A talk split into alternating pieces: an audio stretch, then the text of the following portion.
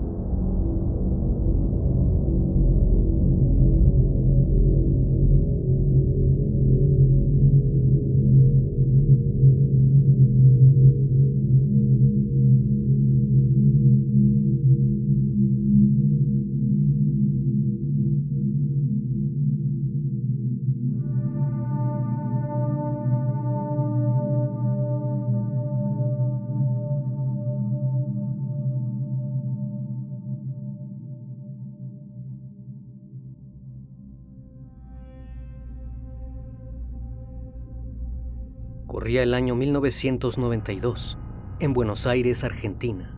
A mediados de noviembre, el servicio de emergencias fue alertado por una llamada de la ciudad de La Plata.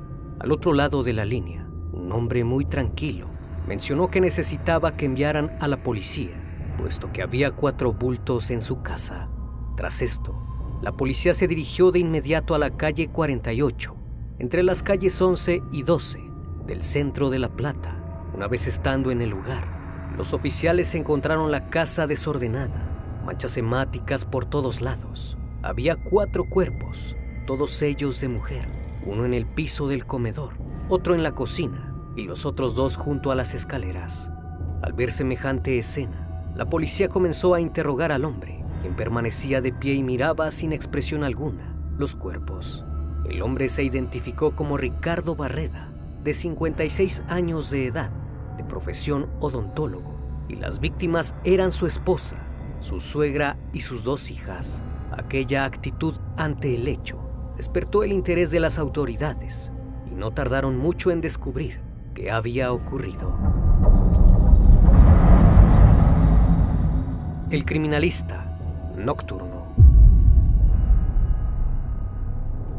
Para entender esta trágica historia, remontémonos unos años atrás. Ricardo Alberto Barreda nació el 16 de junio de 1936 en la misma localidad del Reporte, Buenos Aires, Argentina. Barreda estudió para ser odontólogo, se graduó y comenzó a ejercer su profesión. Sin embargo, nunca fue un profesional destacado en el ojo público. Su clientela era gente común y corriente en La Plata, Buenos Aires. Si uno veía a Ricardo Barreda caminando por la calle, no hubiera parado a mirar dos veces. Era flaco. Comenzó a quedarse calvo antes de cumplir 30 años. Usaba lentes gigantes que cubrían tres cuartas partes de su rostro. Era una persona tan ordinaria, un hombre criado a la antigua. Tenía esposa e hijas, pero también tenía amantes, a las cuales disfrutaba cortejar como se hacía a mediados del siglo XX. Las llevaba al teatro, a cenar, dejaba elementos cotidianos en las casas de ellas, como batas o cepillos de dientes.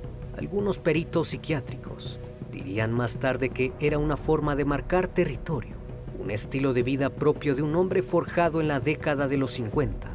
Su forma de ver la vida era mundana. Aquellas eran sus pequeñas aventuras y no sentía ningún tipo de remordimiento. El hombre estaba casado con Gladys McDonald, para ese entonces de 57 años, y lo había convertido en padre de dos mujeres, Cecilia de 26, quien había elegido la misma profesión que su padre, y Adriana de 24, que había elegido dedicarse a la abogacía. El quinto miembro de la familia era la madre de Gladys, Elena Arrache, que tenía 86 años al momento de los hechos. Fue Elena la que ayudó económicamente a su hija para que pudieran comprar la casa enorme de dos pisos, que terminaría siendo el escenario de uno de los crímenes más recordados de la historia argentina. Y fue Elena, también la que por alguna extraña razón le obsequió una escopeta a Ricardo, marca Víctor Sarrasqueta, calibre 16.5. Aquel regalo era para incentivar al hombre a que saliera a cazar por diversión. El arma siempre estuvo guardada, sin que le dieran uso, entre las herramientas del hombre, las mismas que utilizaba para hacer arreglos en la casa y para podar la planta de parra. En aquella casa de dos pisos, en la famosa ciudad de los Diagonales, Barreda tenía su consultorio para la práctica odontológica y en secreto para el resto de la sociedad, un departamento ubicado en el mismo terreno, pequeño y con una puerta de acceso independiente, en donde el encorvado hombre pasaba sus días intentando mantenerse separado de su esposa, hijas y suegra. Barreda era asiduo miembro del prestigioso Jockey Club, en donde lo tenían como un hombre respetable. Los vecinos siempre describieron al dentista como una persona amable. Sus pacientes decían que no solo era educado en sus modales y bueno en su profesión, sino que era de esos odontólogos que pedían perdón de inmediato ante el primer gesto de dolor. Era fanático del club de fútbol Estudiantes de La Plata, a tal punto que su última voluntad era ser cremado y que sus cenizas se arrojaran en el césped donde el equipo de sus amores jugaba. La relación de la familia en la intimidad era muy compleja. Supuestamente aquel hombre manifestó ser víctima de insultos, humillaciones y vejaciones de todo tipo por parte de toda su familia, según dijo que cuando su hija Cecilia se recibió de odontóloga, él le armó un consultorio equipado, con máquinas modernas e instrumental de primer nivel. Ella, lejos de alegrarse por semejante obsequio de graduación, habría rechazado todo e insultado a Barreda por intentar tener un gesto amable con su progenitora, o al menos, eso es lo que contó aquel hombre, ya que nunca podrá comprobarse qué es lo que en realidad ocurría en aquella casa. También dijo que las ahora víctimas lo llamaban Conchita. Este vocablo era una forma despectiva de llamar a las empleadas de limpieza. Todas las mujeres de la casa se referían a él como Conchita y lo mandaban a limpiar o a reparar cosas. Mientras el supuesto infierno de la convivencia se desarrollaba, Ricardo Barreda no perdía tiempo en lamentos, pues en 1992 tenía una relación estable con dos mujeres Además frecuentaba damas de compañía. Y no solo eso, pues según algunas amigas de su hija, dijeron que en diversas ocasiones se había propasado con ellas. La fachada de hombre tranquilo, sumiso y buen profesional quedaba a un costado cuando abandonaba el hogar familiar y se iba en busca de damas de compañía o a pasar tiempo con algunas de las muchas amantes que tuvo a lo largo de su vida. Los amigos y conocidos de Barreda desmintieron sistemáticamente las versiones sobre el maltrato que sufría el odontólogo. Las mujeres habían sido educadas para no decir una sola mala palabra y menos utilizar un término degradante como el de Conchita. El tiempo se encargaría de comprobar que el temperamento de Barreda estaba lejos de ser el de un hombre maltratado, víctima de abuso doméstico por parte de toda su familia aparte de las actividades extramaritales que Barreda llevaba años practicando.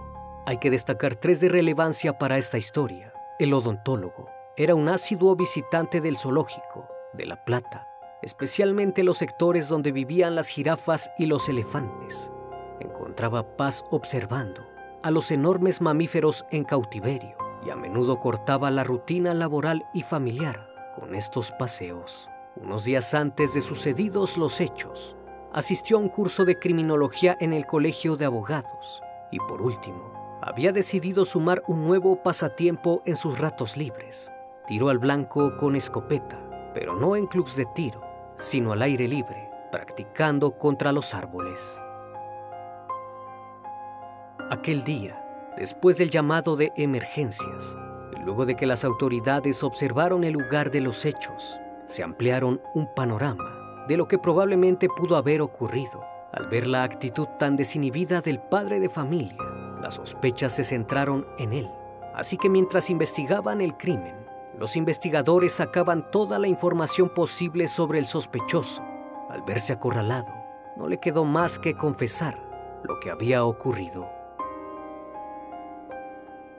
Aquel domingo 15 de noviembre de 1992 fue un día cálido en Buenos Aires. La máxima amenazaba con llegar hasta los 29 grados.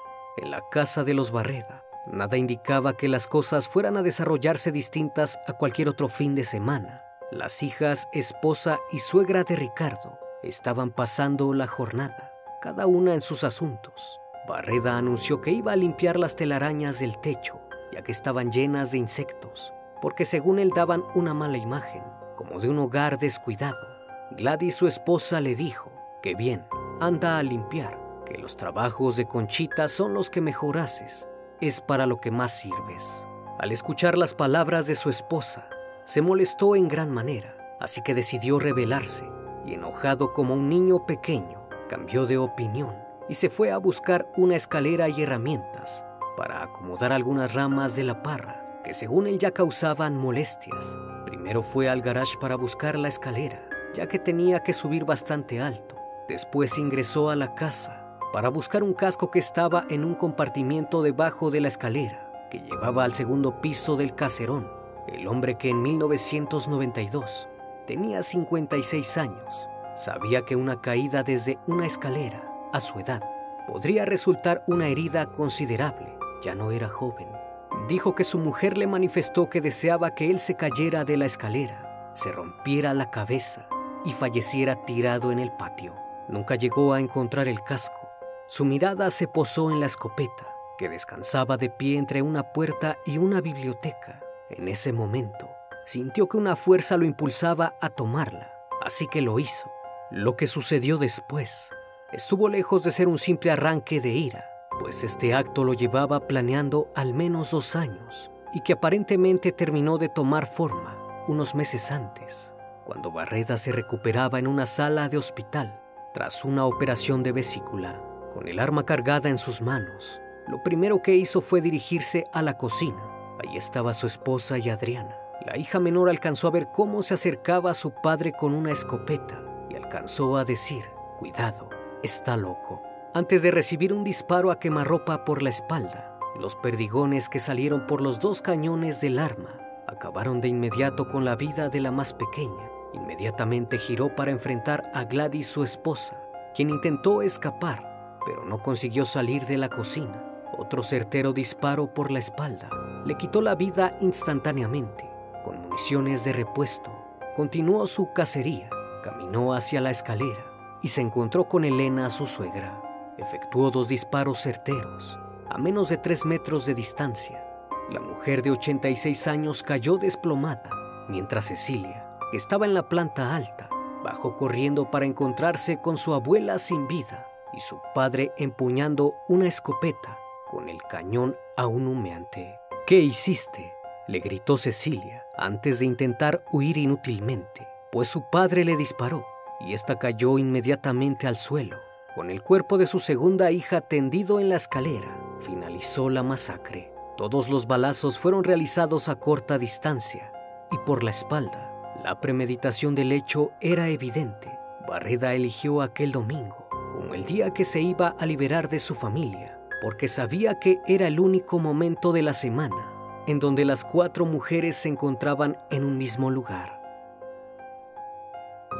Después de asesinar a todas, Ricardo Barreda decidió que era hora de hacer unos cuantos paseos, como si aquel domingo hubiese sido común y corriente.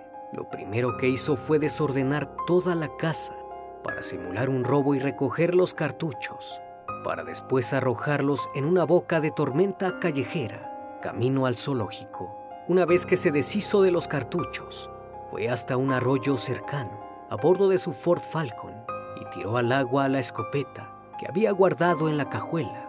Pensó que de esa forma la policía no tendría elementos suficientes para incriminarlo. Posteriormente siguió rumbo al zoológico, en donde disfrutó una vez más de las jirafas y los elefantes. Cuando consideró que la visita a los animales había concluido, supo que era momento de ver las tumbas de sus padres. Compró flores de camino al cementerio y pasó unos momentos pensando en sus progenitores. Después se encontró con su amante, quien no tenía la menor idea de lo que había ocurrido. Fueron a un hotel y la pareja pasó una tarde de lujuria enredados en las sábanas y finalizaron la velada saliendo a comer pizza. Al terminar Barreda, llevó a su amante a su casa y él volvió a la suya como si nada hubiese pasado. Tras llegar a su hogar, llamó a la policía, dijo que había vuelto de pescar y se había encontrado con toda la casa revuelta y cuatro bultos. Cuando las autoridades arribaron al lugar, se encontraron con una escena de pesadilla. Barreda le dijo a la policía que alguien probablemente se había metido a robar, pero los investigadores revisaron el lugar y no había indicios de robo, lo que de inmediato llamó la atención del subcomisario que se encontraba en el lugar, fue que el hombre se refirió a su familia como bultos. No dijo mi mujer, mis hijas y mi suegra. Además de eso no mostró ningún tipo de emoción y estaba más preocupado por acariciar al perro mientras fumaba que en saber qué había sucedido con su familia. La versión del robo tenía una falla fundamental. Si bien la casa era un caos, que podría pasar como la escena de un crimen violento derivado de un intento de robo, había un sector de la casa que no había sufrido el más mínimo desorden, la habitación donde dormía Barreda. No hacía falta ser un experto para darse cuenta que el lugar había sido alterado. Los investigadores supieron casi de inmediato estaban frente al asesino. Al principio Barreda sostuvo que había ido a pescar y después se encontró con su amante, que no había estado en la casa, pero los policías dieron con dos datos inesperados para el autor de la masacre. Habían descubierto que días antes el odontólogo había asistido a un curso de criminología en el Colegio de Abogados y también supieron que Barreda había estado practicando tiro con unos árboles. En un momento de la investigación, el subcomisario dejó solo a Barreda, no sin antes darle el código penal en la página donde figuraba el artículo 34, que establece la imputabilidad o no de una persona y se comprendió la criminalidad de sus actos. Barreda lo leyó con atención y cuando la gente regresó, comenzó a cuestionarlo sobre el curso que había recién tomado y sobre las prácticas de tiro que había realizado. Barreda se sorprendió al saber que el investigador tenía esos datos Así que preguntó más directamente, ¿dónde está la escopeta con la que asesinó a su familia? El sujeto lo miró y le dijo, la tiré en Punta Lara. El asesino estaba acorralado y no le quedó más opción que indicar en dónde había arrojado el arma, no sin antes justificarse diciendo que en esos momentos no era él y que estaba poseído. A pesar de todo el alboroto que había provocado, el hombre se veía muy tranquilo había sido un día de muchos alivios. Se deshizo de las mujeres de la casa, fue a dar un paseo, comer pizza y mantener relaciones con su amante. Los psicólogos forenses califican a este tipo de conductas como lujuria homicida. La persona que asesina siente un nivel de adrenalina tan grande que busca el placer íntimo para poder experimentar aquella sensación extrema que se extinguió una vez consumados los asesinatos.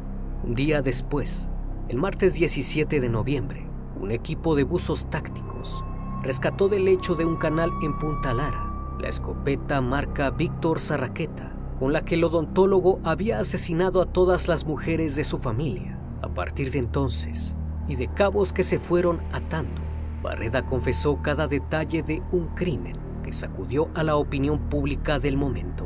Ricardo Barreda fue llevado a juicio oral el 7 de agosto de 1995, tras reunir todas las evidencias y luego de realizar los peritajes balísticos, forenses y psiquiátricos, comenzó uno de los juicios más mediáticos de la historia argentina.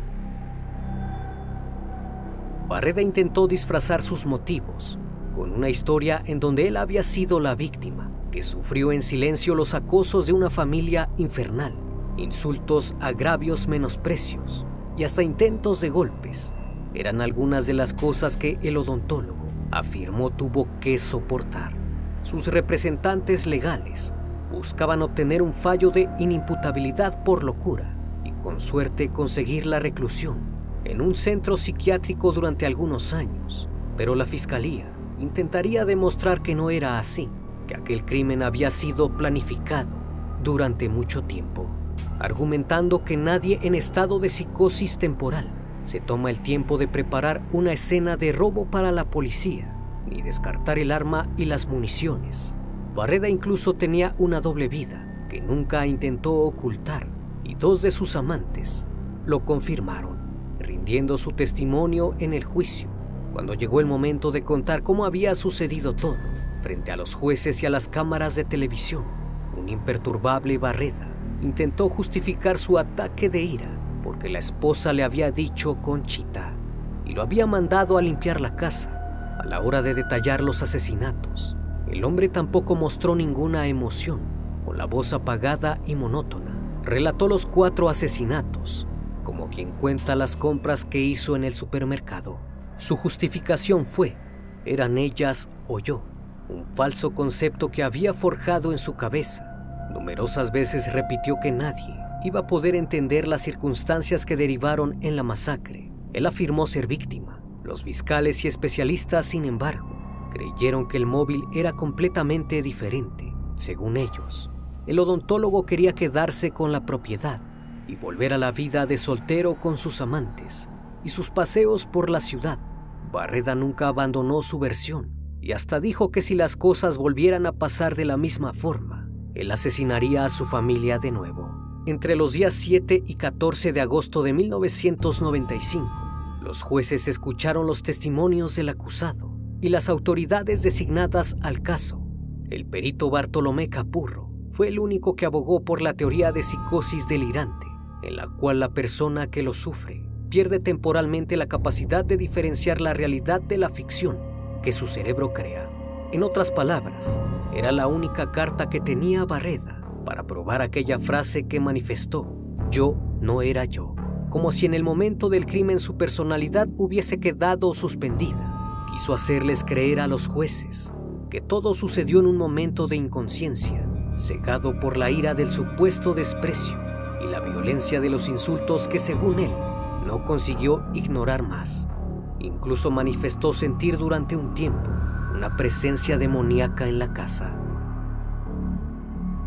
Pese a que las pruebas eran concluyentes, uno de los jueces creyó la versión de psicosis delirante que planteó el perito, lo que llevó a un veredicto que no gozó de unanimidad. Sin embargo, la condena fue elocuente, prisión perpetua, por el asesinato simple de Esther, su suegra, más tres cargos de homicidio agravado, por el vínculo por el de su esposa y dos hijas. La calificación de la causa se basó en el modo que tuvo de ejecutar el hecho. Es así que luego de escuchar su sentencia, Ricardo Barreda fue enviado a la Unidad Penitenciaria 9 de La Plata, donde pasó los siguientes 18 años de su vida en prisión. Ricardo tuvo todo tipo de experiencias. Las leyendas urbanas se centran siempre en que el asesino gozó de una reputación excelente entre sus compañeros de condena, que lo admiraban por haber asesinado a su familia para desquitarse de los abusos si bien hubo gente que lo idolatraba por esto, dentro y fuera de la cárcel, algunos compañeros contaron que el asesino era blanco de bromas crueles, en especial el Día del Padre, cuando le preguntaban irónicamente por qué su familia no iba a visitarlo.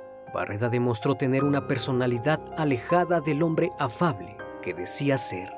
Insultaba, se enojaba con facilidad y renegaba de la fama que se le había pegado Odiaba hablar con los periodistas, a los que les tenía rencor porque consideró que lo habían tratado de forma injusta. Esto no le impidió intentar cobrar dinero por dar entrevistas y hasta jugó con la idea de vender los derechos de su historia para que se realizara una serie televisiva, un documental o una película de ficción. El largometraje era su elección predilecta. El asesino era amante del séptimo arte su ego anhelaba verse plasmado en la pantalla grande, en uno de esos filmes dramáticos con estilo europeo que tanto le gustaban. No hubo películas, pero sí varias producciones televisivas. Utilizaron la historia de este sujeto. Incluso se han escrito numerosos libros que abordaron el caso, entre ellos Conchita, Ricardo Barreda, el hombre que no amaba a las mujeres. Bandas musicales como Bersut Bergarabat, Ataque 77 u Horacio Fontova tomaron la figura del asesino como motivo de sus canciones. Y por si fuera poco, por internet comenzó a crecer un triste culto a este hombre, a quien denominaron San Barreda, una especie de patrono de los hombres, abusados por las mujeres. Esta fama inesperada también trajo ciertos beneficios para el asesino algunas mujeres encontraron interesante la historia del hombre y se sintieron atraídas. Barreda no dejó pasar las oportunidades y así terminó conociendo a Berta Andre, una maestra jubilada que tenía 63 años en el año 2000, cuando se conocieron. Mientras disfrutaba de las visitas en la cárcel, Barreda comenzó a cruzar la carrera de abogacía con la esperanza de poder apelar él mismo su caso. Sin embargo, la salud del hombre se deterioraba poco a poco y nunca logró recibirse. En el año 2008, Barreda consiguió el beneficio de la prisión domiciliaria por su edad y su delicado estado de salud. Quien se encargó de darle techo y comida fue su pareja Berta, pero lejos de manifestar agradecimiento, a medida que pasó el tiempo, el hombre se puso cada vez más violento con ella. Le recriminaba que lo único que hacía era comer. No tenía problemas en referirse a ella como Chochán, chancho al revés, en frente de conocidos o desconocidos. No le importaba coquetear con otras mujeres en frente de Berta, a pesar de que le había brindado todo el apoyo posible. En el 2014, todo llegó a un punto de tensión máxima. Un juez consideró que los reiterados episodios de violencia constituían un peligro real para Berta y dispusieron la vuelta a prisión para Barreda, lejos de la mujer, quien falleció al año siguiente. La salud de Ricardo seguía empeorando. Pasaba sus días en hospitales, en residencias geriátricas, en donde no tenía problemas en maltratar públicamente a cuanta mujer se le cruzara. Finalmente, el 25 de mayo del 2020, Barreda falleció a causa de un paro cardiorrespiratorio. Estaba demacrado por una afección de próstata, confundiendo nombres y postrado en una silla de ruedas. Las últimas fotografías que le tomaron en un geriátrico de José Paz lo mostraban extremadamente delgado y con la mirada perdida. Es así que los días de aquel hombre sin remordimiento terminaron. Para la historia y para la mayoría de la gente el nombre Barreda siempre estará asociado a dos cosas, a los asesinatos de su familia y a Conchita, ese supuesto apodo que lo sacaba de las casillas y que según él fue el detonante del crimen.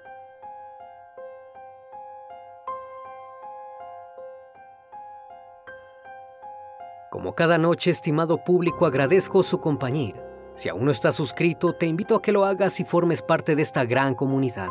Reciban un fuerte abrazo de mi parte y no me queda más que desearles que sigan pasando un excelente día y estén de lo mejor. Esto es El Criminalista Nocturno. Hasta la próxima emisión. Buenas noches.